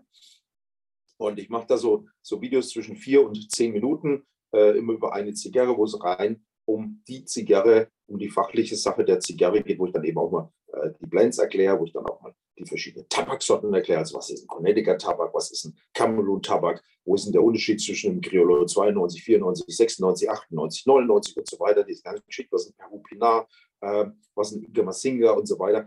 Wenn dann so ein Tabak da drin vorkommt, dann wird es auch mal mit erklärt und somit weiß man dann etwas mehr über die Zigarre, die man vielleicht ab und zu genießt und kann da mal reingucken. Das ist relativ schnell. Es gibt kein Intro, es gibt keinen Schnitt, es gibt keinen Blödsinn, es gibt keine Musik, es gibt nur Bam, so ist es, raus, fertig. Also kurze, knappe, aber vernünftige Information, ohne Gedöns. Also YouTube, Thomas Geisler, Singapore. Ja? ja. Wird gleich abonniert. cool, danke dir. Ja, ja, gerne. Lieber Thomas, ähm, das war wahnsinnig informativ und ihr da draußen habt es schon gehört, der Gary Leichenfinger war heute ein bisschen stiller, aber so ist es, wenn man einen Gast hat, der, der was zu sagen hat, äh, den ich nicht mit Fragen groß antreiben muss, weil er, weil er was zu sagen hat und auch sprechen kann. Na, dann, dann ist das so und äh, das war jetzt praktisch, also ich bin wirklich ganz dankbar, lieber Thomas, weil äh, das war jetzt sozusagen doch ein kleines Zigarrenseminar hier bei mir auf der Zigarrencouch. Und äh, ich hoffe, du hast dich trotzdem auch wohlgefühlt und es war nicht viel Arbeit für dich. Es war jetzt überhaupt keine Arbeit, weil ähm, ich mache meinen Job nicht deswegen, weil ich eine Arbeit habe, sondern ich mache meinen Job, weil ich ihn liebe. Und ähm, wenn ich mal überlege, ich mache im Jahr circa 90 ähm, Tastings, Pairings, Seminare, nenn es, wie du es möchtest. Ähm, dann mache ich die deswegen, weil ich es gern mache, weil ich würde mich nicht am Freitagabend oder am Samstagabend äh, für was hinstellen, was ich nicht mag. Ich liebe das, was ich tue. Mhm. Und ich liebe es, mit den, mit den Menschen dazustehen, Zigarre zu rauchen und ähm, das Bewusstsein für dieses Produkt zu erweitern, das Produkt ein bisschen zu erklären, Fragen zu beantworten. Und äh, wer das mal haben möchte, mein, mein Außendienstgebiet geht ja von Passau bis Dorsten. Das heißt, ganz Bayern, ganz Baden-Württemberg, äh, das ganze Saarland, Rheinland-Pfalz, äh, Teile von Nordrhein-Westfalen, also relativ viele Teile von Nordrhein-Westfalen und ein kleiner Teil von Hessen ist mein Gebiet. Und äh, bei vielen, vielen Händlern mache ich eben diese Veranstaltungen und da kann man sich dann mal beim Händler auch anmelden oder beim Händler mal nachfragen. Man kann auf Facebook posten wir diese Geschichten. Beim Smokers Planet kommen die äh, Termine regelmäßig äh, beim Peter Will. Und da kann man dann mal nachgucken, auf äh, Instagram natürlich auch. Und äh, da äh, schauen wir dann schon, dass wir das dann auch immer rechtzeitig vorher dann posten, dass die Leute sich auch anmelden können. Aber im Grunde genommen sage ich immer eins, kauft nicht im Internet, kauft bei eurem Fachhändler, denn euer Fachhändler kann euch besser beraten wie jedes Internet, äh, wie jede Internetplattform, auch wenn es sehr, sehr, sehr, sehr gute deutsche Internethändler gibt, die einen wahnsinnigen, genialen Job machen, die wirklich einen Top-Job machen, das kann man gar nicht anders sagen. Aber die individuelle Beratung durch einen Fachhändler äh, in dem Humidor nicht, ist natürlich was ganz was anderes. Und wenn man dann den Kontakt zu seinem Händler hat, dann kann man natürlich auch einmal zu so einem Zigarrenabend gehen und kann da natürlich auch mit äh, anderen Genießern zusammensitzen und kann da dann einen genialen, schönen Abend miteinander haben und äh, schöne Zigarren probieren und vielleicht noch eine schöne Spiritose oder ähnliches dazu und kann eine Menge Spaß haben. Und was das Schöne ist, bis jetzt ist aus diesem Tasting sind alle immer reicher rausgegangen, wie sie gegangen sind. Mhm. Jeder mhm. wo irgendwas mit. Und wenn es nur ein schöner, entspannter, klasse Abend war. Und ich meine, wir haben es in der Corona-Zeit, glaube ich, alle erlebt, wie uns schöne, entspannte Abende zusammen äh, gefehlt haben. Definitiv, definitiv, ja. Dieses, äh, wenn man, wenn man, es gab ja Zeiten, du durftest ja nicht einmal mehr äh, zusammen draußen sitzen. Na? Da ist es ja schon unter Corona-Party gelaufen. Na? Also ähm, Tatsache, äh, es ist schon auch ein Unterschied, ob man ich, ich genieße auch gerne mal allein, aber es macht auch Spaß, mal mit jemand zusammen auch, auch mal die gleiche Zigarre zu rauchen und sich dabei wirklich entspannt, gemütlich auszutauschen. Und wenn dann jemand wie du dabei ist, dem man dann auch jederzeit alles fragen darf na, und auch herzlich dazu eingeladen ist und ähm, von dir dann, sage ich mal, auch immer wieder die Eckdaten oder auch das einfach bekommt, na, äh, dann ist das mit Sicherheit eine Sache, wo man nur reicher rausgehen kann, wo sich es auch einfach mal lohnt. Na. Wenn, wenn, wenn, wenn da draußen Leute sind, die sich dann durchaus mal zu zweit, zu dritt auf eine Zigarre treffen, soll doch jeder mal, sagt man, sagen wir, okay, komm, jeder bringt heute Abend eine Zigarre mit zwischen 8 und 10 Euro. Mhm. So. Und dann macht jeder die Anila vorher schon zu Hause ab, die Bauchbinde, und jeder tauscht mit dem anderen die Zigarre aus und jeder muss die Zigarre mal blind rauchen. Und dann guckt man einfach mal, was erkennen die anderen an der Zigarre? Was, was schmeckt denen an der Zigarre? Erkennen die vielleicht sogar Tabak, die drin sind, erkennen die vielleicht sogar die Marke? Das kann ein Riesenspaß sein, einfach mhm. mal zu gucken. Und man, man muss sich dann auch mal auf was anderes einlassen, aber blind eben einlassen und einfach mal auf eine andere Zigarre, ohne dass man weiß, was es ist. Das ist eine tierisch spannende Geschichte. Gerade wenn man zu zweit, zu dritt sich ab und zu trifft, kann das eine verdammt lustige Geschichte werden. Ja, da, da gebe ich dir recht. Äh, dieses, dieser Blind Taste, ähm, es ist wirklich, äh, weil, weil die, die, die Geschmackssinne dann einfach nochmal eine ganz andere Sensibilität haben. Und äh, ich habe das einmal gemacht mit Freunden. Es war, es war wirklich, wirklich lustig. Und ich war erstaunt, wie hochwertig und auch vom Preis her, wie hoch ich die Zigarre eingeschätzt habe, was es eigentlich dann war. Äh, aber einfach, weil man halt nochmal viel offener an, an ja. so eine Sache rangeht. Ne? Nicht voreingenommen. Ich bin durch die Anila eben nicht voreingenommen. Richtig. Jetzt so schmecken oder ach nee, die mag ich nicht oder ja, die liebe ich, sondern ich bin völlig frei von allem und kann die Zigarre eigentlich völlig neutral probieren. Und das ist eigentlich eine, eine, tolle Geschichte, die man mal machen kann, die einfach tierisch Spaß macht, vor allem wenn da der andere hinterher die Anila auf den Tisch legt und sagt, so, guck, das hast du heute geraucht. Und du denkst, verdammt mal, die fand ich doch eigentlich scheiße. Äh, Thomas, jetzt äh, äh, ich drehe mal das Bild, was wir am Anfang hatten, äh, mit, dem, mit dem Apothekenschrank und den vielen Schubladen mit den Geschmäckern. Ich drehe das jetzt einmal um. Wenn ich die Anila, die Bauchbinde, wenn ich sie sehe, na, dann habe ich eine Erwartung, welche Schubladen aufgehen und dann ist eigentlich nur noch die Frage, wird das jetzt bestätigt durch die Zigarre? Na? Wenn ich die Anila nicht habe, gehen eigentlich erstmal grundsätzlich alle Schubladen auf und es ist die Frage, welche gehen zu. Na gut, ich meine, ähm, die Deckblattfarbe will ich natürlich schon beeinflussen. Äh, ja, also das ist, das ist dann aber das letzte Messmittel. Na? Jetzt auch nochmal eine Anmerkung. Man merke sich bitte eins, eine dunkle Zigarre heißt nicht stark und eine helle Zigarre heißt nicht schwach. Ich vergleiche das immer ganz gerne mit dem Auto. Das rote Auto ist nicht schneller wie das weiße. Die Farbe macht es nicht. Und bei der Zigarre genauso. Die Farbe der, der, der, des Wrappers, des Deckblattes, äh, entscheidet nicht über die Kraft. Die Kraft von der Zigarette, die kommt von innen drin. Ich kann eine dunkle Zigarette ganz leicht und ganz kräftig machen. Und das Gleiche kann ich, wenn ich möchte, auch mit der hellen oder mit der mittelbraunen Colorado, wie man dann auch dazu sagt, machen. Also die Farbe der Zigarre sagt erst einmal über die Stärke gar nichts. Richtig, richtig. In diesem das, Sinne, lieber Thomas, ich sage herzlichen Dank, äh, dass du heute da warst. Ähm, ich finde es ganz wundervoll und ähm, ich bin mir sicher, wir, wir machen da in nächster Zeit, also irgendwann machen wir wieder was, äh, weil ich glaube, das schreit ja nach Wiederholung, aber das habe ich zu deiner Frau der Rike auch gesagt. Äh, vielleicht seid ihr dann auch mal beide da oder wenn ich bei euch in der Gegend bin, bringe ich das Mikrofon mit und dann setzen wir uns zusammen und dann machen wir zu dritt eine Folge. Also das halten wir uns gerne offen, oder? Auf jeden Fall, das ist doch lustig. Alles klar. Alles klar. Wird Spaß machen. Ich habe heute tierisch Spaß gemacht. Ich danke dir vielmals ähm, für, für, für die Einladung hierher und dass ich jetzt auch mal auf der Zigarrencouch rumlungern durfte. Ja, du hattest einen ganz, ganz großen Vorteil heute.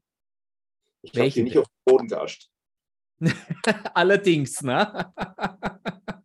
außer, außer ich drücke jetzt am Laptop auf Drucken. Wer weiß, vielleicht kommt dann. Kannst du mal ausprobieren. Was da das, das, ich, ich glaube, ich lasse es, weil ich weiß nicht, ob ich dann zum Psychiater gehen muss, wenn es wirklich rauskommt. Ist bestimmt ein guten. In diesem Sinne, das war's von der Zigarrencouch. Ich sage herzlichen Dank fürs Reinschalten, herzlichen Dank fürs Zuhören. Servus Baba, küss die Hand. Ciao, servus, mach gut.